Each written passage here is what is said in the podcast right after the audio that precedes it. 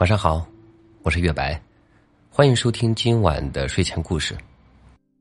开着空调的房间里，兔兔坐在衣柜前，手里拿着一根小萝卜，一边看着满满当当的衣柜，一边敲着小猪的头：“猪猪啊，你说我是不是少了几条好看的裙子啊？”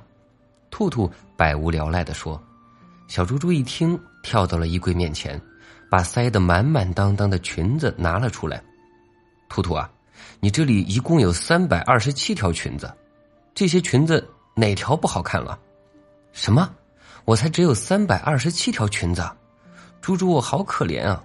我决定再买三条，凑成整数。兔兔给自己打了打气。猪猪看着小兔兔的表情，顺带想到了自己可怜的空空如也的衣柜，一时间。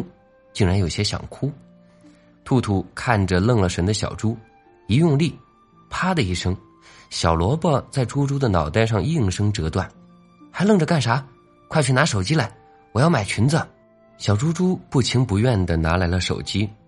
不一会儿，小兔子就挑选好了三条裙子，每一条都价格不菲。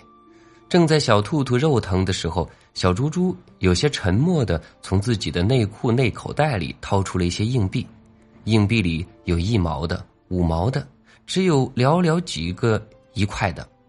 兔兔啊，你别肉疼了，这是三块七，给你买裙子。小猪猪有些颤抖的伸出手，把手里的硬币递给兔子。小兔子有些感动，他跳下床搂住了小猪，可谁知。猪猪的口袋里忽然叮叮当当的响了起来，在小兔子的怒视下，小猪猪不情不愿的把内裤里衬口袋里的硬币都掏了出来。虽然小猪猪表现的十分肉疼，然而小兔子还是发现了端倪。